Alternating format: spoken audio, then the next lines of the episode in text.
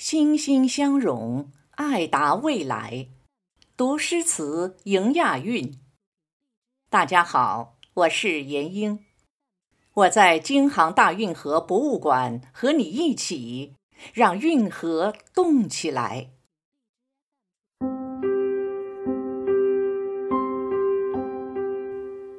摔跤，脚底诗，宋，杨万里。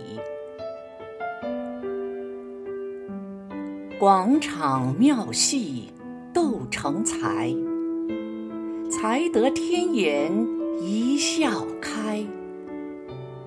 脚底罢时还摆宴，卷班出殿带花回。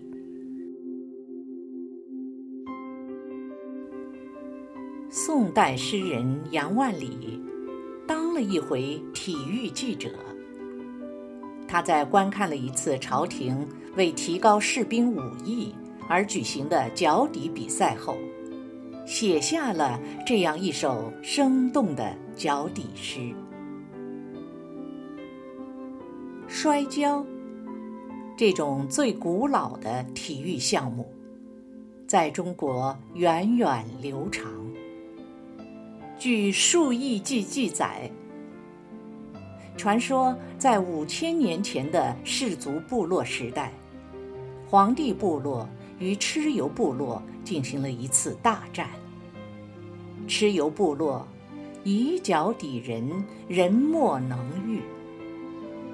这种用头冲撞的作战方式，就是摔跤的最早起源。先秦时期，战事频繁，角力是一种军事训练手段。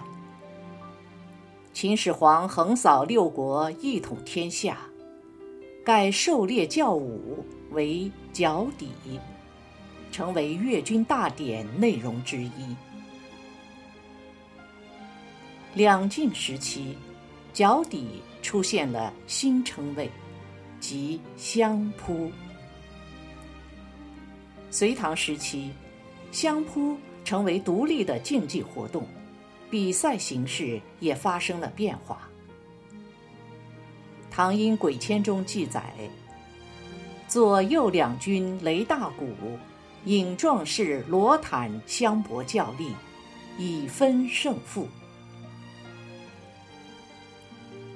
唐玄宗时，还专门设了摔跤队，取名。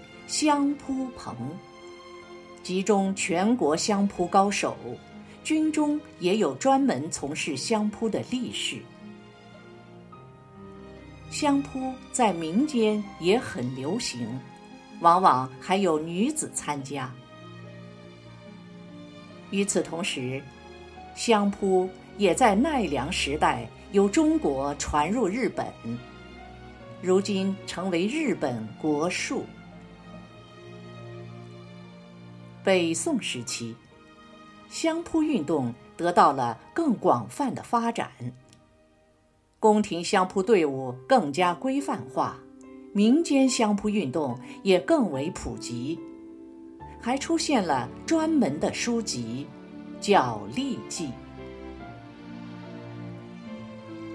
摔跤一词，则出现于清代，满人入主中原后。将满族的布库与中原式的脚底结合，使清代摔跤运动空前繁荣。摔跤比赛分为男子古典、男子自由式和女子摔跤。一八九六年，雅典第一届奥运会就设立了男子古典式摔跤项目。一九零四年，圣路易斯第三届奥运会，男子自由式摔跤成为正式比赛项目。二零零四年，女子摔跤被列为第二十八届雅典奥运会正式比赛项目。